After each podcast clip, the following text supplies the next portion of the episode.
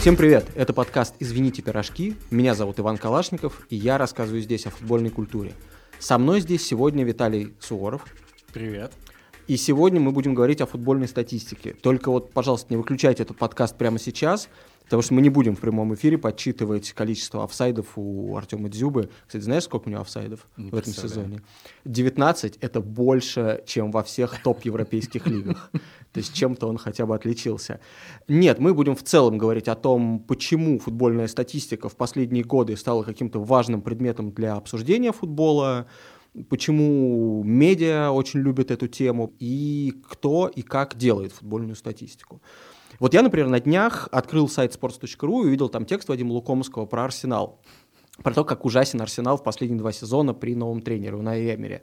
И главными аргументами Вадима было, что не то, что просто Арсенал ужасен, там, ну, как, как раньше, мне кажется, 15 лет назад можно было э, написать, я включил телевизор, и команда плохо играет. Знаешь, как... И волосы встали дыбом. Да, да, да, как, как мемы с Жириновским были в Госдуме, да, типа нападающие не забивают, защитники пропускают, вратарь дырка, команда на десятом месте, то есть такого типа.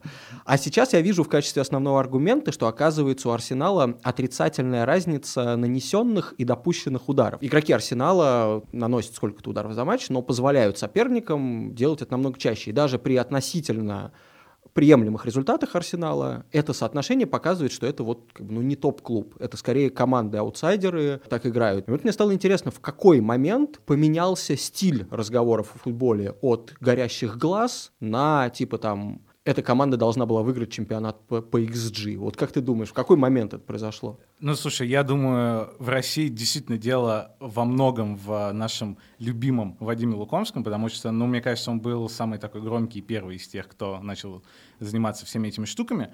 А, в принципе, мне кажется, это довольно логичное и здоровое развитие и превращение игры из чего-то, что было в 20 веке, потому что я прекрасно помню, как там в 2012 еще я то ли писал какой-то текст, то ли что-то искал, и я не мог посмотреть, сколько ассистов было у Романа Павличенко, типа там в 2005 году. То есть даже ассисты не считали. Ну, это, это очень странно, учитывая, что в Америке к тому моменту и в NBA, и в бейсболе, и в НХЛ все уже было супер, и уже и Moneyball был, и книжку уже даже про это успели написать, а я до сих пор не знал, сколько же ассистов отдал Роман Павличенко в 2005 году.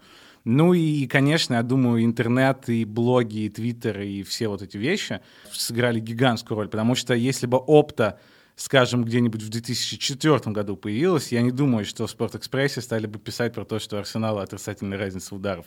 Возможно, кто-нибудь все-таки до этого бы дошел, но явно не в таком объеме, в каком это произошло в интернете, где появился сначала Майкл Кокс, потом русский Майкл Кокс, Вадим Лукомский и все остальные ребята, которые все это подхватили и превратили прямо в отдельную индустрию. Да, я согласен с главным тезисом, что, э, во-первых, доступность информации на это повлияла, но еще и разговор в новую плоскость переместил вот сам факт того, что в футболе появились Месси и Роналду, и что они стали соперничать. Я считаю, что вот два этих человека реально виноваты в том, что мы должны вот как-то докапываться до мышей, до цифр, которые сами по себе вообще не говорят ни о чем, только для того, чтобы сказать, что мой э, Месси круче твоего Роналду. Ты за кого, кстати? Я за Месси, конечно. Ну, учитывая, в каком А, городе мы находимся, я- я, я тоже- не уверен, объявлял ли ты когда-нибудь. Вообще люди в курсе, где мы? Да, я думаю, люди в курсе, что в Барселоне, потому что в предыдущих подкастах довольно часто это упоминали, но никто не знал, наверное, что ты тоже в Барселоне. Но теперь пусть они знают. В общем, мы тут тим Месси, но понятно, что сейчас отделаться таким заявлением, что типа Месси круче, нельзя, потому что реально ты должен привести 100 доказательств этого. И эти доказательства приходится выкапывать в первую очередь из статистики, потому что эти люди на протяжении там скольки 12 лет уже, мне кажется, с 2007 они каждый год попадают там в тройку людей, которые борются за золотой мяч.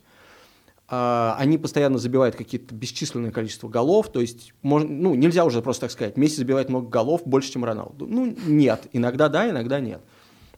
Люди начинают считать, кто из них чаще забивает штрафные. Потом начинают считать, кто из них чаще запарывает штрафные. Сколько они делают там касаний штрафной. Плюс они каждый год как-то совершенствуют свою игру, да, и там Роналду стал крутым завершителем и реализует все моменты. Месси кладет каждый второй штрафной. То есть они еще постоянно подсовывают какие-то новую информацию. И я помню, даже был такой мем, что типа Роналду забивает только Асасуном, да, или как бы Да, Месси забивает да-да-да. только Асасуном. И реально их же можно сравнить, потому сколько голов Асасуни они забили. Месси, кстати, больше забил. И то есть реально дошло до этого. То, что стало мемом, было мемом, стало реально новым аргументом в споре. И эти двое, мне кажется, спровоцировали вообще новую волну дискуссий, сравнений и, в общем, поиска каких-то статистических обстоятельств для того, чтобы доказать их величие или, наоборот, как-то принизить их величие. Мне еще нравится думать, здесь, конечно, нет никакой вообще связи, на самом деле, но а, из-за того, что настолько, а, настолько много денег стали платить за, за переходы футболистов, что просто однажды где-нибудь э, в Саудовской Аравии какой-нибудь шейх или, я не знаю, в Таиланде или, или в России хлопнул просто по столу и сказал, принесите мне всю статистику, которая есть в этом мире, потому что я задолбался платить по 100 миллионов за людей, про которых я не знаю вообще ничего.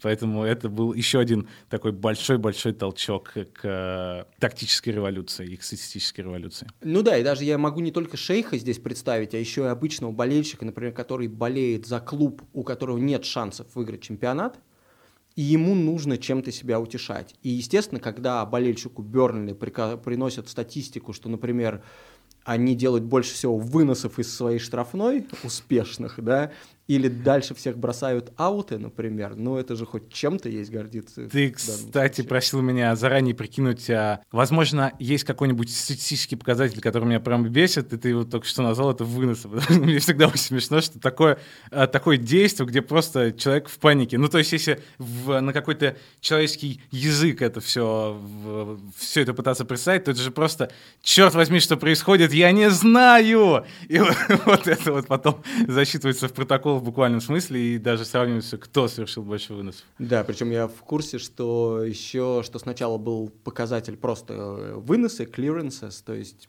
убери мяч подальше от своих ворот куда угодно, или там выбей его на фланге за боковую, а потом ввели новый показатель э, выносы, которые случайно попали к игроку твоему, твоей команды. То есть вроде не было намерения да, за этим пасом, но вот случайно получилось так, что мяч прилетел в ту точку, где стоял игрок твоей команды. То есть это что-то промежуточное между выносом и осознанной передачей. Одна из причин, по которой статистика стала доступна болельщикам, журналистам, экспертам, вообще максимально широкому кругу людей, это деятельность статистической компании, и в частности компании Опта которая, мне кажется, стала первой компанией, сделавшей акцент именно на медиа, на то, чтобы эту статистику объяснять, интерпретировать для обычных, для простых людей, условно говоря, и для тех, ну, для болельщиков, для тех, кто футболом интересуется, потому что до этого этим занимались только клубы, и вся информация использовалась э, тренерами, их помощниками, сами футболисты, я так понимаю, не до конца вообще разбирались, что они там делают. В общем, это была внутренняя информация, а Опта попыталась сделать из этого сырье для телевидения, для сайтов, для тактических гиков и так далее. Главным редактором Опты уже долгие годы является человек, которого зовут Данкан Александр. Это прямо классический пример гика, вот все, как вы себе это представили, только без очков, наверное. И король Твиттера. Да, да, я знаком с ним лично, потому что я какое-то время работал в компании Опта в Лондоне, и, в общем, насмотрелся на это, и полностью оправдало все мои ожидания. То есть это очень тихий, спокойный чувак, который не умеет вообще громко разговаривать. Он сидит, значит, за двумя мониторами, на одном из которых постоянно открыт Excel, там табличка с, со всеми данными, по-моему, всех футбольных матчей в мире, ну, по крайней мере, премьер-лиги точно. И он пишет какие-то формулы, благодаря которым они, она достает оттуда самую неожиданную информацию. И на втором там мониторе смотрит футбол или пишет, собственно, Твиттер, потому что опта за счет Твиттера как-то и стало известно. И вот как он сам объясняет, почему статистика стала так популярна в последнее время. We've always had teams of people who go through the numbers uh, and try and pull out interesting insights and, you know, в Опте всегда работали люди, которые с утра до вечера копались в цифрах и старались найти там какие-то интересные факты. Во многом потому, что у большинства журналистов просто не хватало времени и мотивации отыскать что-то в огромном массиве данных. Благодаря нашей работе медиа со временем поняли, что историям, рассказанным с помощью статистики, можно доверять и стали придавать ему куда большее значение, чем раньше. Кроме того, футбол сейчас освещается 24 часа в сутки и 7 дней в неделю, причем не только в телевизоре или на спортивных сайтах, но и в Твиттере и других социальных сетях. Поэтому людям просто нужно больше контента. Например, клуб подписывает игрока, и в первый день все пересказывают эту новость. Но уже на второй день требуются новые подробности и факты. А на третий и четвертый что угодно, лишь бы удержать этот сюжет в новостной повестке. В этот момент как раз можно использовать статистику. Плюс статистики еще и в том, что один и тот же факт можно по-разному упаковать для разных людей. Например, с серьезным лицом презентовать цифры руководству футбольного клуба. Или пошутить в Твиттере на пару тысяч лайков. Собственно, так опта и стала известна широкой аудитории с помощью Твиттера. Ну и в целом мы всегда гордились тем, что умеем разговаривать и с профессиональными клубами, и с обычными болельщиками. Prided ourselves on being able to shape the data for the for the right audience. Вы написали книгу, в которой проанализировали всю статистику премьер-лиги. Какой факт оттуда у вас самый любимый?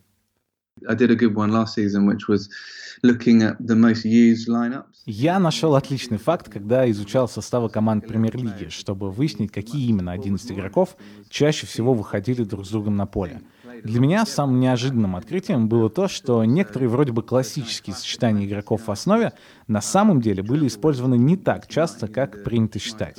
Представьте себе легендарный состав Манчестер Юнайтед, который сделал требл в 99 году. Петр Шмейхель в воротах, Гарри Невилл, Ронни Йонсен, Яп Стам и Деннис Ирвин в защите. Великая четверка полузащитников Бекхэм, Кин, Скоулс, Гиггз и Энди Коул с Дуайтом Йорком в нападении. Так вот, в таком составе Юнайтед вышел всего на один матч Премьер-лиги на выезде против Ковентри в феврале 99-го. Я написал об этом в Твиттер, и в реплае тут же прибежали фанаты МЮ, которые уверяли меня, что такого просто не может быть, и что каждый из них был на игре, где команда играла именно таким составом. Но когда они начали проверять, то в основе все время возникали то Ники Бат, то Фил Невилл, то Еспер Бломквист. Логично было бы предположить, что настолько хорошо запомнившаяся людям команда провела как минимум несколько десятков матчей ВПЛ в таком составе. Но на самом деле это была всего лишь одна игра.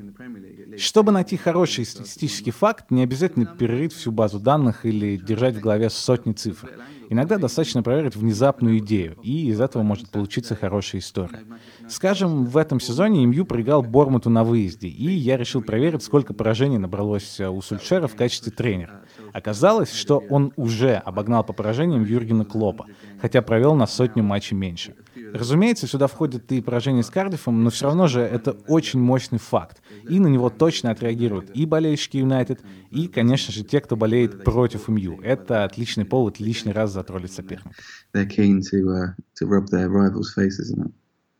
Какие статистические показатели чаще всего используют не к месту?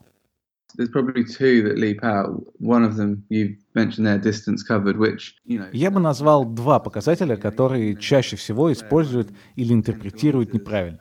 Первый — это длина пробега, количество километров, которые игрок пробежал за матч. Сама по себе эта цифра ничего не значит. 10 километров за игру — это может быть и хорошо, и плохо. Особенно, если мы не знаем, какая у футболиста была установка на игру и что конкретно от него требовалось.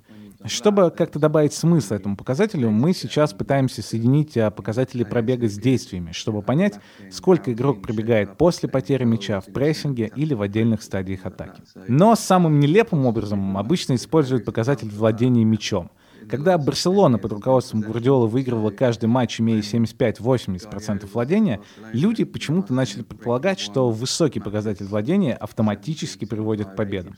А когда команда постоянно владела мячом, но не создавала или не реализовывала момента, а потом пропускала контратаку и проигрывала, другие люди кричали, смотрите, на самом деле процент владения вообще ничего не значит.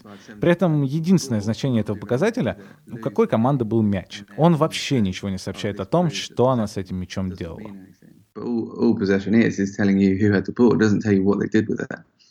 Вспомните самую интересную реакцию на статистику опты от футболистов.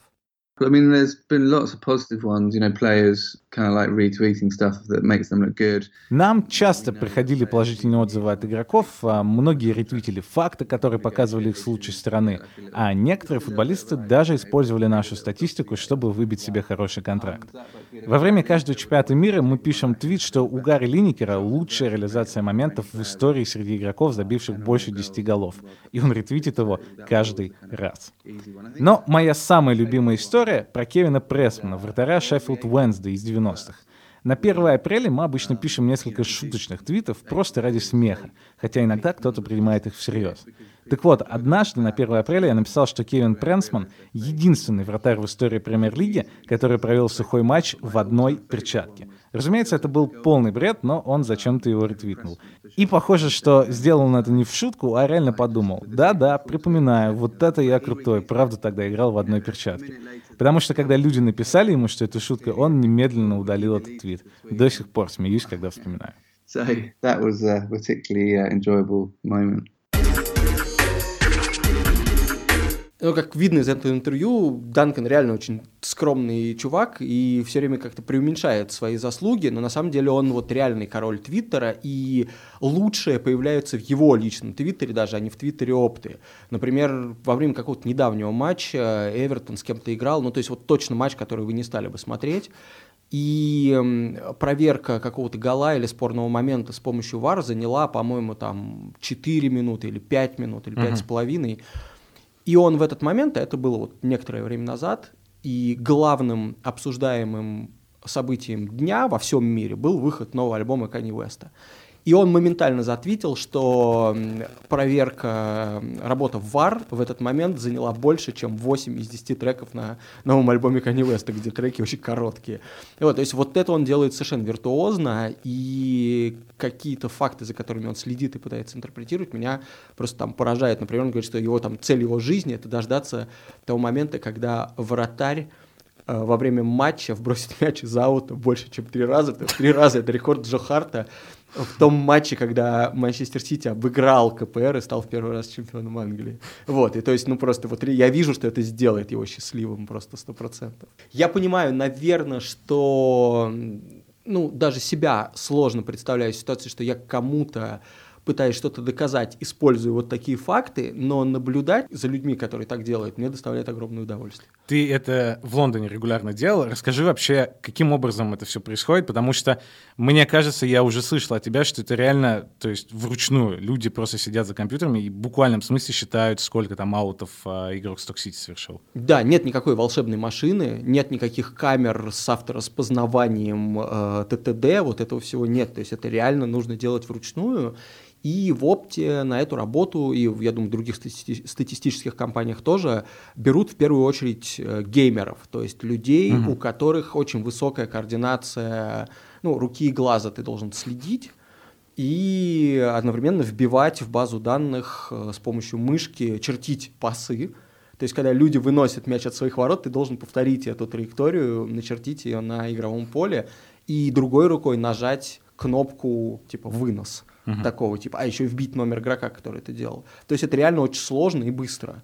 И фан-факт, я не прошел, на самом деле, собеседование в опту, то есть меня не взяли на должность человека, который разбирал статистику. Я хотел так устроиться. Потом я нашел себе работу там, ну, редактором. Ну, говоря. слушай, я видел, как ты играешь в фифу и в другие вещи, это, конечно, не топ уровень, Вообще, так что я не да, удивлен. Да, да. Я как человек, который, у которого никогда в жизни не было там своей PlayStation, конечно, и который там, в общем, в StarCraft так и не научился играть с мышкой и клавиатурой, конечно, мне это было далеко. Я помню, когда нам показали пример, э, тестовое задание, и там какие-то no-name команды, то есть подача углового, нужно быстро написать, э, вот вбить на клавиатуре номер игрока, который подал угловой, mm-hmm. что произошло дальше, то есть был ли забит гол первым касанием, э, какие игроки вступили в единоборство, ну, то есть сразу выхватить огромное количество деталей. И я в этот момент был, так, так, так, это же Майорка из сезона 2010, это же там Арец Адорец, он потом идет в Валенсию. Ну, то есть я в голове стал строить сразу сюжет, то есть какую-то историю стал себе рассказывать. В этот момент пять пацанов, которые сидели вокруг меня, записали правильно все цифры, и, в общем, я остался абсолютно ни с чем. Вот, поэтому в опте как раз-таки я там пригодился только в качестве редактора, но точно не, не в качестве человека, который делает статистику. Слушай, а неужели на таком объеме ошибки это какая-то редкая вещь? Ну, звучит же абсолютно безумно. Да, ошибки случаются, но, во-первых, э, есть же большой массив данных, на которых ошибки более допустимы. Например, uh-huh. когда там э, Хавис и Ньесты делают по 100 передач друг другу, в принципе, вряд ли ты э, назовешь их плохими игроками, если они сделают 99 передач друг другу, а их почитают как 100 или там наоборот. Поэтому какая-то погрешность в таких моментах есть. А самые важные моменты, удары, передачи под удары, не говоря уж про голы, там, желтые карточки и так далее, проверяются в режиме реального времени, и потом есть какой-то после матча, есть полчаса на то, чтобы проверить все топ-события и там что-то уточнить. И к тому же матч разбирают два человека, один на каждую команду, и uh-huh. сзади стоит вот контролер, который за всем сидит. То есть, в принципе, для людей, которые сильно в этом прокачаны, это довольно, ну, довольно понятная и легкая задача. И неужели не идет э, какая-то работа над автоматизацией всего этого, учитывая, что там есть уже чипы в мячах, которые там определяют, э, где он находится на поле и пересек ли линию. Неужели ничего не происходит в этом плане? Ну вот можно зафиксировать, наверное, ушел ли мяч в аут, пересек ли он линию ворот, но это все помогает соответственно, арбитрам mm-hmm. или кому-то еще, а зафиксировать как-то автоматически передачу, ну, довольно сложно, потому что, наверное, это должен быть датчик, который умеет распознавать, что, например, мяча коснулись две разных ноги. Как это сделать? Непонятно, учитывая, что каждого игрока-то, в общем, две ноги разных. И, и нужно иначе для начала научиться их отличать и другие части тела. Так что до этого реально далеко. Слушай, и самый важный вопрос. Вот ты обычно уходил из офиса опыта, ну, в какое время? Часов 5-6 вечера, да, наверное? Ну да, да. Вот смотри, ты уходил, и уходили вместе с тобой все эти люди, которые только что считали, сколько передач сделали в матче Майорки и всех остальных. Была ли у них улыбка на, на лице и ощущение отлично проделанной работы в конце дня, или они ненавидели футбол к этому моменту? Знаешь, мне кажется, что большинство из них дико просто перло от того, что им платят по 25 фунтов, 1800 рублей, да, примерно так, mm-hmm. это 2000 рублей за то, что они разбирают футбольный матч, который они и так хотели посмотреть, например, который не хотели посмотреть, и при этом они используют навыки, которые они оттачивали с 10 до 15 лет в своей спальне. То есть, ну как бы, мне кажется, это беспроигрышный вариант абсолютно. Для этого не нужно было учиться в университете или делать что-то еще. То есть нужно было просто хоть какой-то иметь интерес к футболу и компьютерным играм. По-моему, это гениально а, они были дикими фанатами своего дела, и я запомнил конкретно одного человека, который разбирал матчи российской премьер-лиги. Угу. Он э, был таким первопроходцем в лондонском офисе, который начинал разбирать российскую премьер-лигу, он реально знал абсолютно всех. Это было в 2010 году, когда, мне кажется, даже болельщики ну, российских клубов не знали тех, кто играет, например, там, в Томи, Спартаке, Нальчике и так далее. Он знал абсолютно всех. И главная у него претензия ко мне, вернее, к российскому футболу в целом, но персонализированная, значит, ко мне была в том, что почему игроки Томи не могут сделать крутые прически или хотя бы носить разноцветные бутсы. Что, чтобы лучше отличать, да? Да, потому что ты, когда ты все-таки смотришь английскую премьер-лигу, и ты смотришь ее ну, в хорошем качестве, ты, ну, ты привыкся, ты понимаешь, все игроки действительно разные, то есть все, отличается все, цвет бутс, э, цвет кожи, прически, все, вообще абсолютно все. И э, вот я думаю, если показать 2010 год э, состав Томи, в котором ты увидишь Дюбу, Канунникова, Павла Голышева и кого-то еще, и других людей, которых ты забыл уже наверняка сейчас, я не уверен, что ты сам их отличишь хоть как-либо, хотя теоретически у тебя должно быть больше возможности это делать. А потом разбор э, российской премьер-лиги отправили в... перенесли в офис Вопты в Мадрид почему-то. И я помню, там главная жалоба была в том, что они ненавидели просто луч энергию из Хабаровск, из-за раннего начала матча и мечтали, чтобы они просто вылетели из премьер-лиги, чтобы никому не приходилось в 8 утра там, или в 7 утра вставать и разбирать их матчи, что в итоге произошло. Смотри, я уже сказал, что меня очень а, забавляет а, такой статистический показатель, как а, вынос. А, что у тебя вообще самое любимое? Может быть, у тебя что-то за время работы в опте как раз появилось? У меня был момент славы абсолютный такого планетарного масштаба, когда мой э, аккаунт про российский футбол э, ретвитнул основной аккаунт опты, и как бы все это разнеслось повсюду. Короче, когда Анжи подписал Самуэля того, и, в общем, все стали думать вообще, как такое возможно. Самый высокооплачиваемый игрок теперь в Махачкале или не в Махачкале, а в Раменском, что тоже всем взрывало мозг абсолютно. И я в этот момент э, понял, что поскольку Анжи очень сложно объяснить э, людям что это за странные четыре буквы, это да? за команда, да, больше, чем четыре буквы. На английском да. больше, да. Тоже хороший статистический факт, да, сколько, сколько букв в слове Анжи. И я понял, что Анжи за всю историю игры в высшем дивизионе, вот там премьер-лиги, высшей mm-hmm. лиги чемпионата, вся команда забила меньше голов, чем ЭТО за свою карьеру в высших дивизионах. То есть ЭТО там в Майорке, Реале, Интере, Барселоне положил больше мячей, чем Анджи Эвер. Это был супер твит, он абсолютно разорвал все, и люди, в общем-то, действительно, куда же он переходит. Причем клуб-то не, ну, как бы не вчера основан, просто он никогда не был таким же крутым, как ЭТО. А самому мне лично очень всегда нравились статьи, очень нравилось э, изучать показатели о том, кто, типа, условно говоря, самый невезучий игрок в чемпионате. То есть, например, человек с наибольшим количеством ударов без гола. Угу. И все это же пошло от Киржакова на Евро 2012. Помнишь, когда... К сожалению, очень хорошо помню. Слишком хорошо, да? Когда тоже ведущий онлайна Guardian придумал глагол Киржаков, то есть не попадать в ворота. И Киржаков установил рекорд, по-моему, 14 у него было ударов и ни одного попадания в створ. И вот из такой логики, например, у тебя больше всего ударов, но ни один из них не пришелся в створ, или у тебя больше всех, всего ударов, и ни один из них не стал голом, или ты создал больше всего моментов для партнеров, то есть отдал передачу под удар, но они ни разу не забили. И вот это вот каждый раз очень такой фрустрирующий показатель для игрока, наверное. Мне больше всего нравится изучать, находить такой, то есть, не знаю, в этом сезоне всегда оказываются какие-нибудь, ну, совершенно неизвестные люди. Так, в этом сезоне, например, в России это полузащитник «Динамо» Артур Юсупов. Он постоянно отдает передачи своим партнерам, а те постоянно не забивают после этих передач. Кстати, знаешь ли ты, что такое «доезд»? Это было русское сейчас слово, да? Да. Не, не знаю.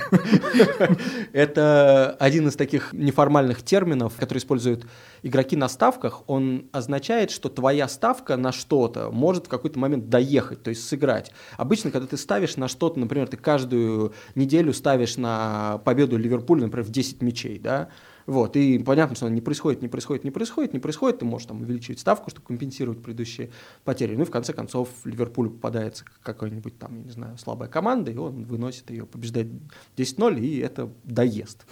Таким изящным способом я хочу объявить, что спонсор этого подкаста – букмекерская компания «Париматч».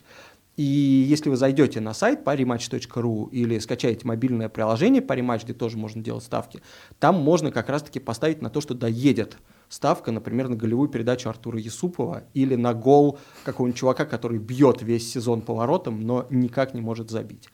Кроме этого, э, поставив на parimatch.ru, можно получить супербонус 2500 рублей на первый депозит.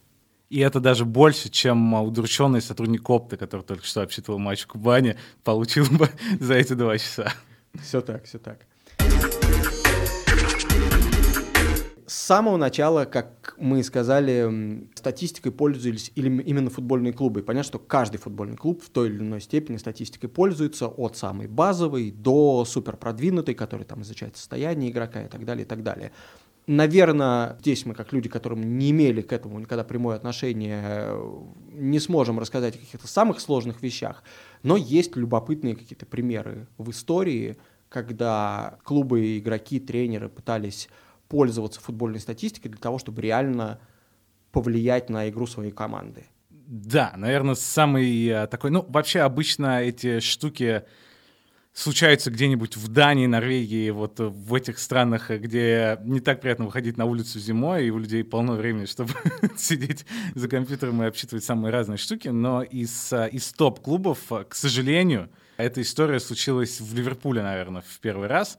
К сожалению, не потому, что статистика это что-то плохое, это, это чудесно, но то, как именно это произошло в Ливерпуле, ну, это судьба, потому что а, там в 2010 году в Ливерпуле только так могли работать вещи. Здесь нет ни единого шанса, даже, мне кажется, туда принесли самую гениальную идею в истории человечества. Все это закончилось бы тем, что мы все равно купили бы Стюарда Дани с Даунинга. Это было просто неизбежно. А, случилось это после того, как в клуб а, заявились американские владельцы, чтобы спасать, собственно, этот клуб. А, но пошло все не очень классно. Там с Торресом были проблемы, и его не смогли удержать. Потом случился Луис Суарес практически случайно, потому что на самом деле в клубе считали, что он не будет слишком много забивать. Это скорее такой игрок, как бы десятка, оттянутый нападающий и так далее. Но здесь, к сожалению, оказались неправы, и Суарес стал а, одной из главных причин, почему я не всегда плакал Иногда я улыбался все времена. А, и, собственно, большая идея была а, устроить в Ливерпуле ту же самую историю, что и Брэд Питт, и Билли Бин устраивали в Америке, в Окленде, то есть Moneyball. Почему именно в Ливерпуле? Потому что те люди, которые Ливерпуль купили, работали в Бостоне. А в Бостоне тоже очень фанатели от Moneyball, пытались это устроить. У них, собственно, это там более-менее получилось.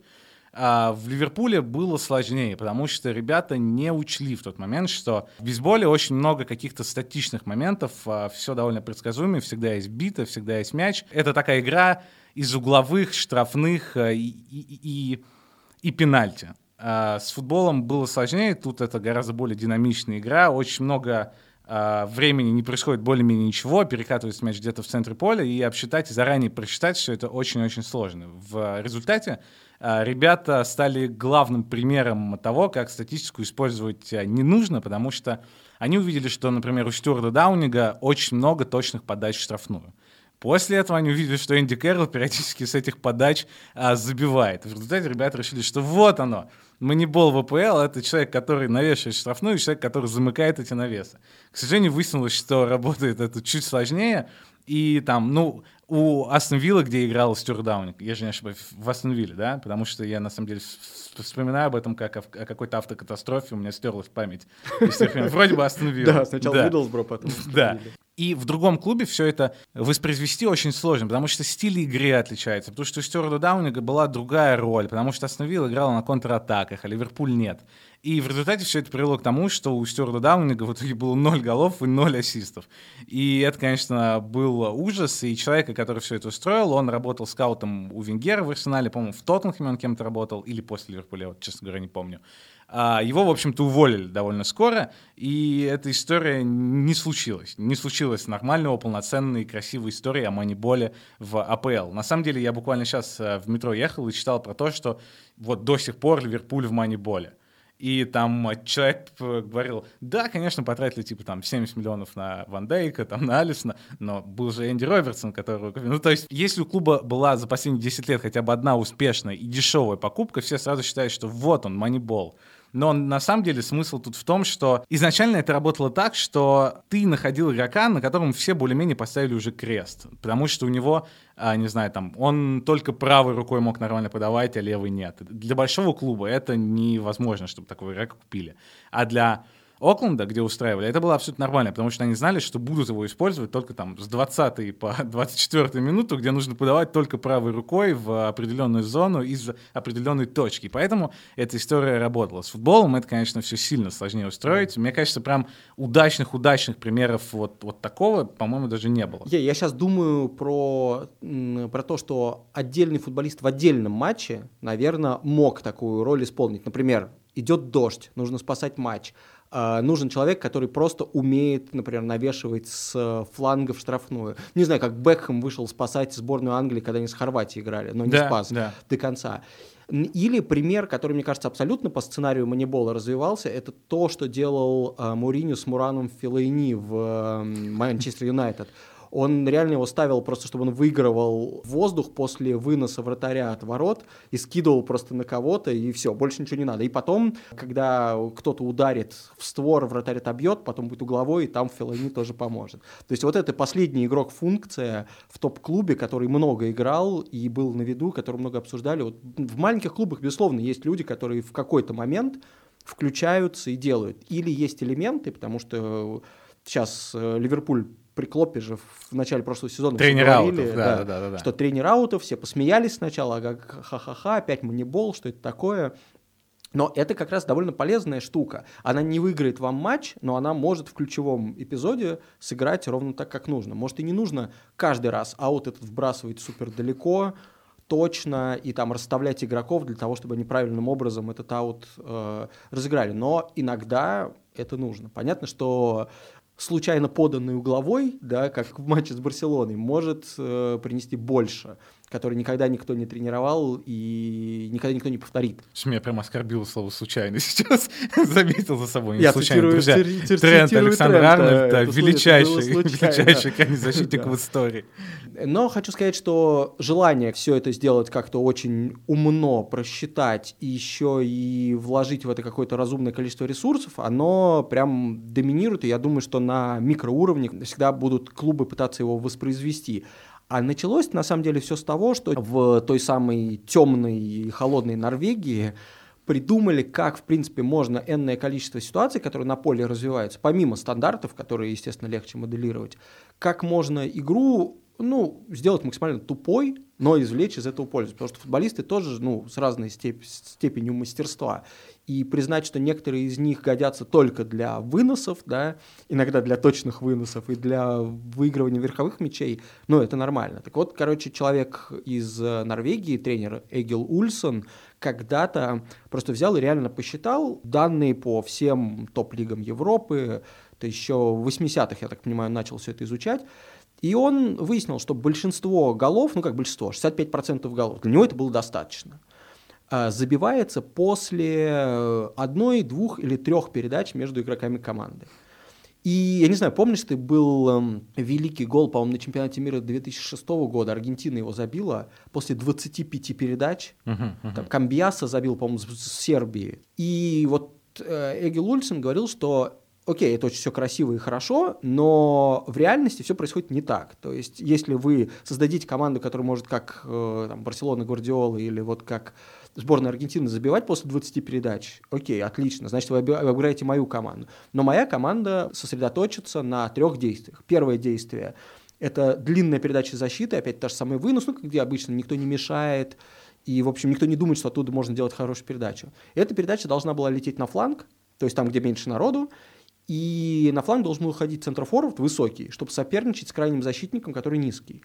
То есть каждое действие, оно максимизирует математический потенциал, вот, успех этого события. Соответственно, защитник пулял мяч на фланг, высокий форвард пере- перепрыгивал низкого крайнего защитника и скидывал в центр, куда бежал э, игрок команды из полузащиты самой крутой дистанционной скоростью, то есть который набирал ход и как бы добегал до этого мяча и вколачивал его в сетку. Просчитав вот эти три хода, он и в клубе, и в сборной подобрал самых подходящих игроков для выполнения эт- этих трех эм, функций и, в общем, какие-то матчи выигрывал довольно успешно. И сборная Норвегии, не с ним, правда, по-моему, с другим тренером, но тем не менее, следуя этим заветам, даже я помню, вот на чемпионате мира как-то Бразилию обыграл вот на 98 году, когда бразильцы до финала потом дошли, но вот Норвегия до сих пор, по-моему, самое главное достижение в истории.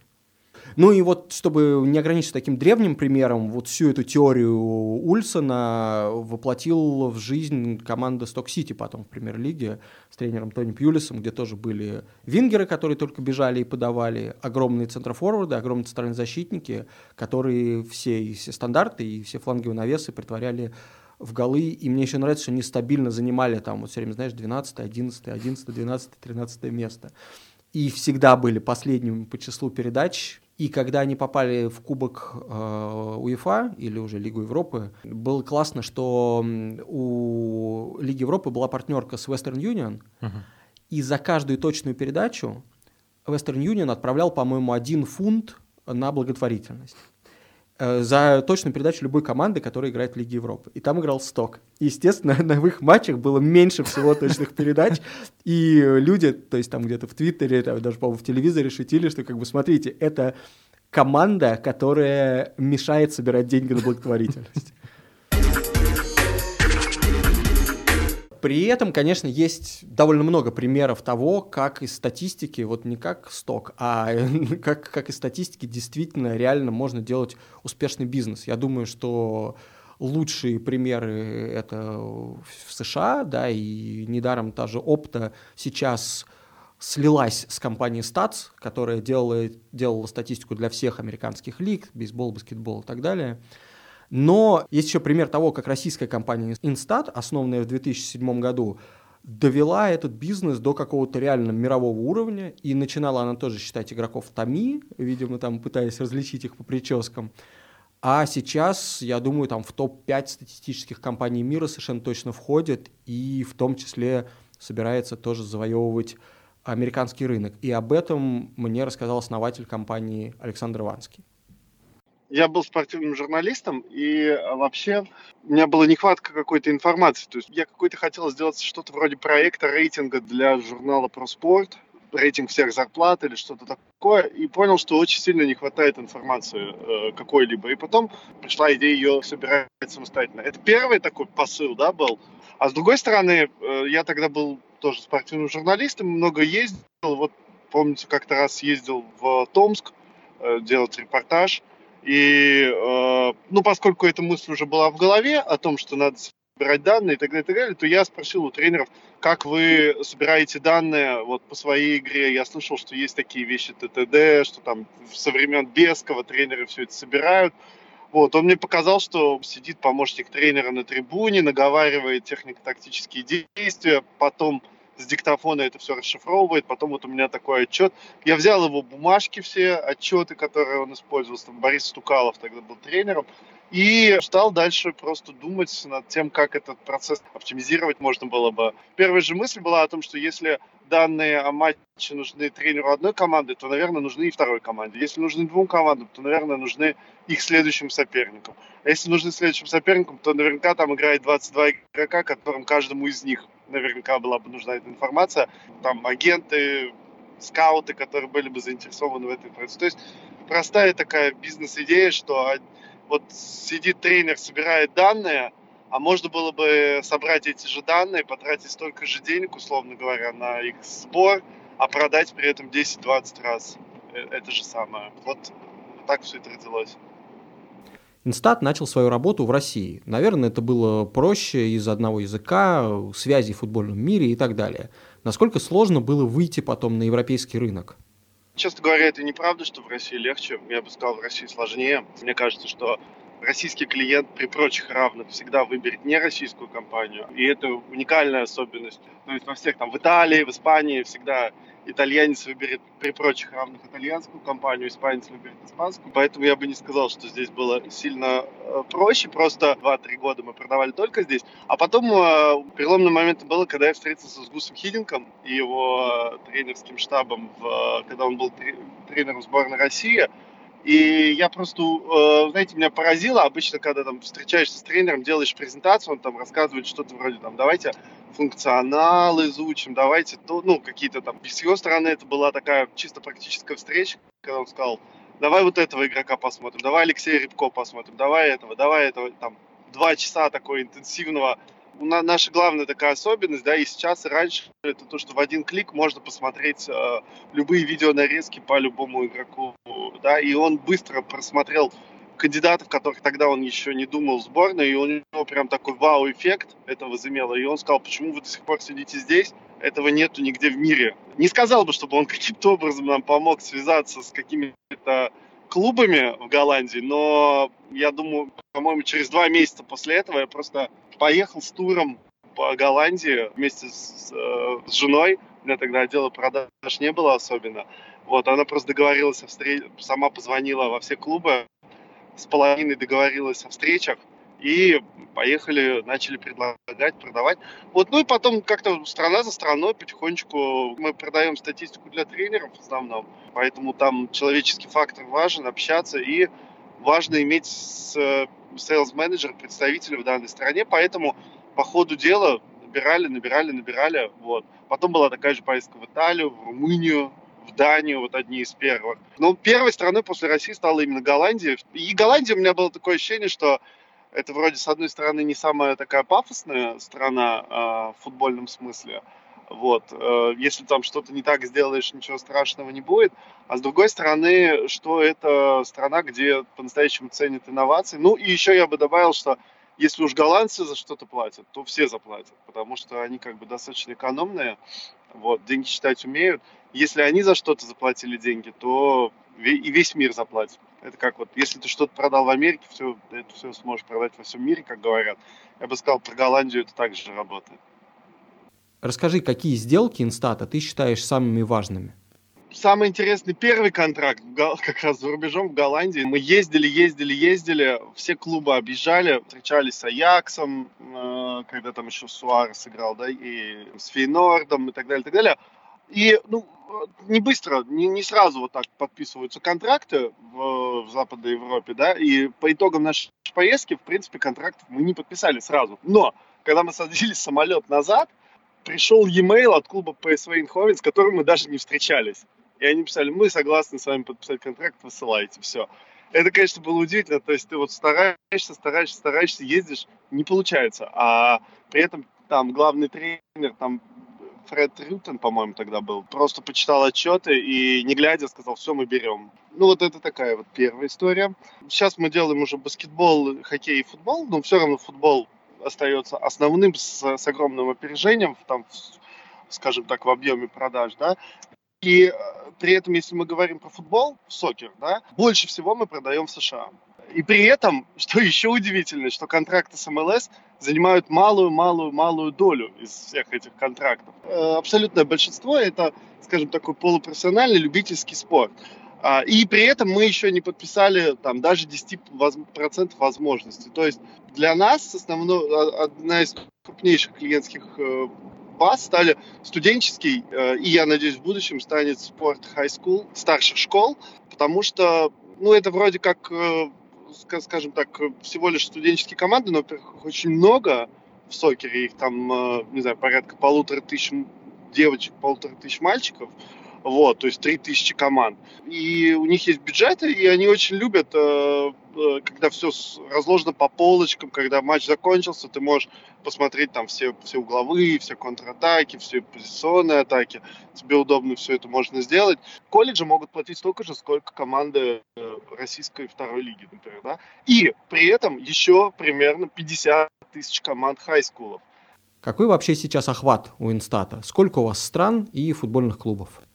Мне кажется, что, в принципе, мы работаем во всех странах мира, кроме каких-то, ну, без, без обид маргинальных африканских странах, где пока еще не, даже нет видео. Давай так скажем, везде, где есть видеосъемка матчей, мы работаем. И даже где ее нету, но у людей есть понимание, что это нужно, да. В Мальте, например, там, и так далее, мы там сами делаем съемки. Есть мы, есть конкурент наш один, Вайскаут. И, в принципе, можно сказать, что любой профессиональный и даже полупрофессиональный клуб мира пользуется какой-либо из систем. То есть это немыслимо не пользоваться. Ну, на данный момент это так, так, таким фактом стало современного, современного спорта. Раньше я считал, мне кажется, что там просто очень грань стерлась между профессиональной командой и непрофессиональной. Вот, я скажу такую цифру, что, например, у нас 50 тысяч профессиональных игроков пользуются напрямую, то есть получают отчеты, э, смотрят их, посмотрят видео и так далее, и так далее. То есть это, не знаю, если говорить России, мне кажется, половина игроков премьер-лиги самостоятельно пользуются там, э, вся сборная Франции. Так. Ну, наверное, команда где-то 2000, может быть, 2500. Очевидно, что в Америке все это сделали гораздо раньше, чем а, в Европе, что вся эта статистическая волна как раз а, оттуда запустилась. А, но на самом деле мне кажется, что мы сейчас находимся в такой стадии, где статистики стало прям ну слишком много. То есть она реально повсюду, и если, например, там в 2010 Uh, у нас ее было мало, ее реально не хватало для того, чтобы сравнивать игроков и, и получать какую-то объективную картину, кто из них лучше в каких-то конкретных вещах, то в данный момент статистики стало ну, настолько много, что даже, ну не знаю, мне, несмотря на то, что я как-то пытаюсь следить за всем этим, uh, мне сложно уже ориентироваться. А если у человека есть какая-то личная жизнь, там, в отличие от меня, и он интересуется какими-то вещами за пределами футбола, uh, увидеть там статистику, то, что а, не знаю, там, начиная от XG, заканчивая интенсивностью прессинга и всеми вот этими вещами, ну, мне кажется, это запутано примерно до такой же степени, и ничего не понятно становится ровно так же, как когда, в принципе, нет никакой статистики. Тебе тогда было ничего не понятно, и сейчас тебе ничего не понятно, потому что разобраться в этом уже реально сложно, нужно практически какую-то математическую степень получать.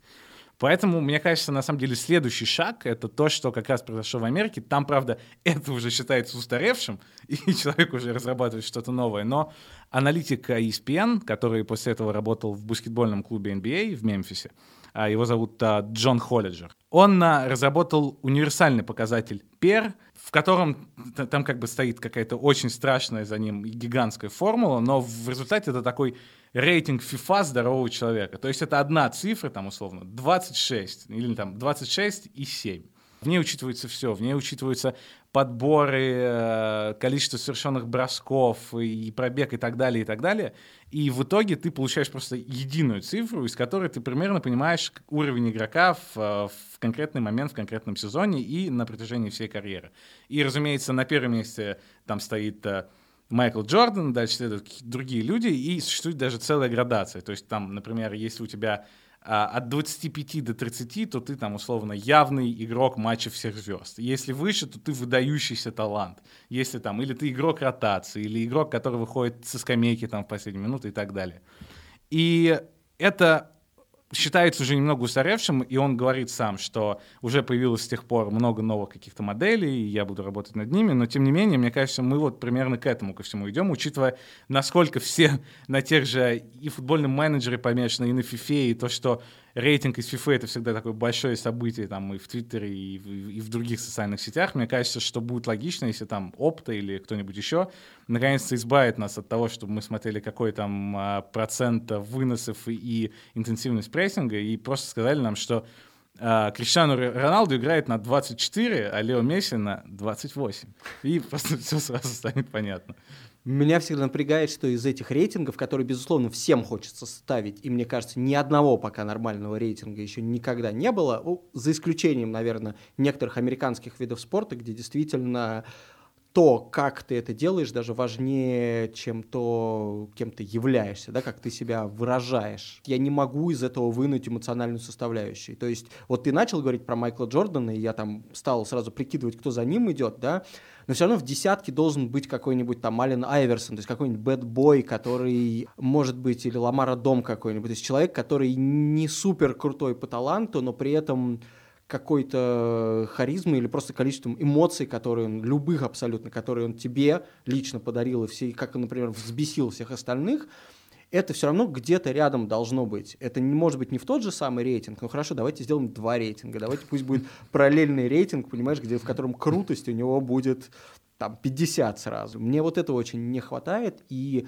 конечно, каждый раз, особенно когда у меня кончаются статистические аргументы, которыми я не могу подтвердить свою точку зрения. Я говорю, ну это же как бы круто. И у меня вот, вот просто есть пример, я думаю, может быть, тебя он тоже как-то отзовется.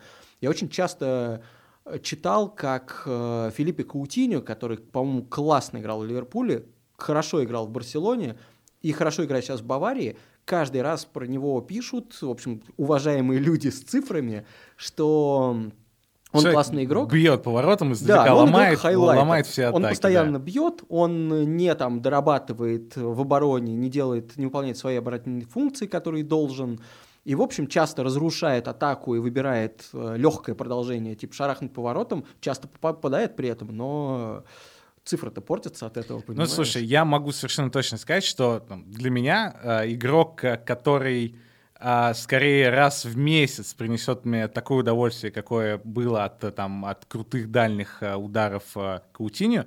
Для меня лично все-таки он важнее игрока, который забьет а, 10 голов, но все эти голы будут там с метра после какой-то разрезной передачи, ну, где не будет такого прям зрелища-зрелища. Это, конечно, я, к счастью, не владею никаким клубом, если бы я владел, я бы явно вылетел из всех... Ты бы э, купил Каутиньо, я думаю. Из всех дивизионов, ну, вряд ли я бы себе его позволил, но, возможно, после этого спича я бы убедил бы его этим, да, что я единственный, кому плевать на то, что ты ломаешь все атаки моей команды и понижаешь шансы на победу. Но вообще, разумеется, статистика это, это круто, она помогает нам лучше понимать и разбираться в футболе, но есть у меня такое ощущение, что-то внутри меня чуть-чуть противится тому факту, что она как-то чуть-чуть заслоняет. Вместо того, чтобы дополнять все остальное, она чуть-чуть как-то...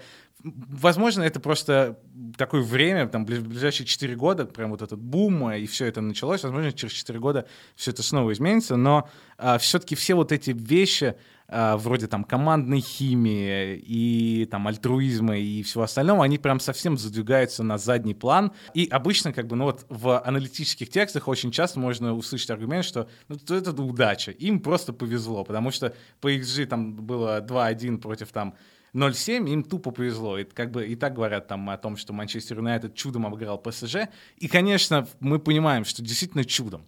Но, с другой стороны, я там прекрасно помню, как на какой-нибудь 65-й, а, ну, где-нибудь во втором тайме у Дани Алуса он получил мяч у штрафной и чеканил. Человек чеканил просто в важнейшем матче Лиги Чемпионов, как будто он играет во дворе. И вот серьезно, это, это звучит глупо, но я в тот момент думал просто, не то, что я надеюсь, что ты проиграешь, а я был просто уверен, что ПСЖ не выйдет живым просто после этой игры, что они проиграют. Вот такие вещи, я понимаю, что как бы они звучат э, как э, деревянное коромысло на фоне какого-то э, вертолета-космолета, но тем не менее очень странно, что вот прям все они отодвигаются на второй план. Понятно, что слово «удача» здесь не в буквальном смысле прям «удача, удача». Это просто такой удобный пакет и мешок, в который складывают все показатели, которые невозможно контролировать. Это там, что игрок слушал в автобусе, какая а, там смешной анекдот рассмешил и расслабил его накануне матча, что сказала ему жена, и в какую сторону дул ветер во время матча. Понятно, что все это не подконтрольно, тем не менее химия та же и уверенность в себе, все это играет громадную роль, и поэтому я надеюсь, что в какой-то момент а, все-таки как-то сбалансируется вот эта история, что будет не только тактика, тактика, тактика, но и остальные вещи как-то будут а, какую-то часть большую занимать. Потому что, например, даже несмотря на то, что я такой прекрасный, остроумный, великолепный оратор, совершенно не факт, что я бы там в другом подкасте, например, не знаю, там, с Никитой Киселевым, Артемом Шмелевым выкладывался бы с той же силой, с которой я выкладываюсь у тебя. Измерить статистически вот эту мою мотивацию невозможно, но тем не менее она есть. Я могу только поаплодировать твоему э, заряженному спичу, а больше всего, ну ты прости, я во время того, как, как ты говорил, я понимал, что при том, что я тоже очень ценю эмоциональную составляющую и футбола, и нашего подкаста, я хотел при этом посчитать, сколько раз правильно мы произнесли слово «статистический» за весь этот подкаст. Вообще, э, у нас был подкаст про будущее футбола и про то, что там, возможно, будет твориться с, со всякими технологиями и так далее. Но как ты думаешь, именно со статистикой, что произойдет дальше? Ну, я уже сказал про это упрощение, то, что в конце концов у нас будет какая-то единая цифра, а потом процесс пойдет заново, и эту цифру будут разбивать на много-много показателей. Мне кажется, еще одна вещь, а, примерно 9 месяцев назад, что ли, все очень говорили о том, что будет единая суперлига, и клубы там встречались тайно, и Викиликс все это сливал. И мне кажется, что вот на самом деле, я, во-первых, убежден, что это произойдет рано или поздно, потому что несмотря на то, что там мне очень нравится чемпионат Англии, я понимаю, что, ну, как бы, это чуть-чуть штука, которая все-таки устаревает с каждым днем. Вот эти национальные чемпионаты, еще Англия это ладно, но какой-нибудь чемпионат России устарел вообще 25 лет назад. И, и зачем тут до сих пор продолжается. Но в любом случае, я думаю, что это неизбежная штука, и в этом плане очень будет интересно, насколько изменится индустрия статистики и, и насколько она вообще станет круче. Потому что сейчас мы все-таки находимся в ситуации, где, да, у нас есть показатели там Иска, Эриксона и Дебуала, но с, учитывая, что все они играют в разных странах, и то, что а, абсолютно разные стили игры там в Англии и, и в Испании, и в Италии, все-таки ты не можешь быть стопроцентно уверенным, что если ты сейчас возьмешь Иска и забросишь его в Тоттенхэм, он будет играть и выдавать точно такие же показатели, которые он там выдает в реале. То же самое можешь сказать о, о защитниках. Мы знаем, что там и Банучи, и, Кли, и Килини — это топы, но если мы их отправим, например, а, в чемпионат Англии, в какой-нибудь сток или, или Вест Хэм, что как бы все будет ровно так же. Эти вещи очень а, непредсказуемы, учитывая, что, опять же, какие деньги тратят а, сегодня на игроков. Мне кажется, это реально еще одна причина, почему нам нужен какой-то единый чемпионат. Потому что это будет впервые в истории у нас будет а, целый набор крутых игроков, ну то есть условно все 300 лучших игроков мира прямо сейчас будут играть в одном чемпионате, и они будут а, играть а, против друг друга не там четыре раза в год в Лиге Чемпионов, а на постоянной основе. Соответственно, у нас будет больше массив данных именно в сравнении. И в этом плане и селекция изменится, и запустится новая волна манибола, потому что э, всем станет очевидно, что Иска не менее крут, чем там другие игроки там, из Англии, например а все топ-клубы будут бороться за одних и тех же, соответственно, опять появится гигантское поле из каких-то чемпионатов Румынии и всех остальных, и Бразилии, которые не попали в эту Суперлигу. И, соответственно, можно будет маниболы запускать абсолютно по-новому, потому что пока все будут рубиться за Иска там, и Дебалу, а можно будет выискивать непонятно кого, какую-нибудь новую Каутиню, который будет запарывать все атаки в чемпионате Румынии.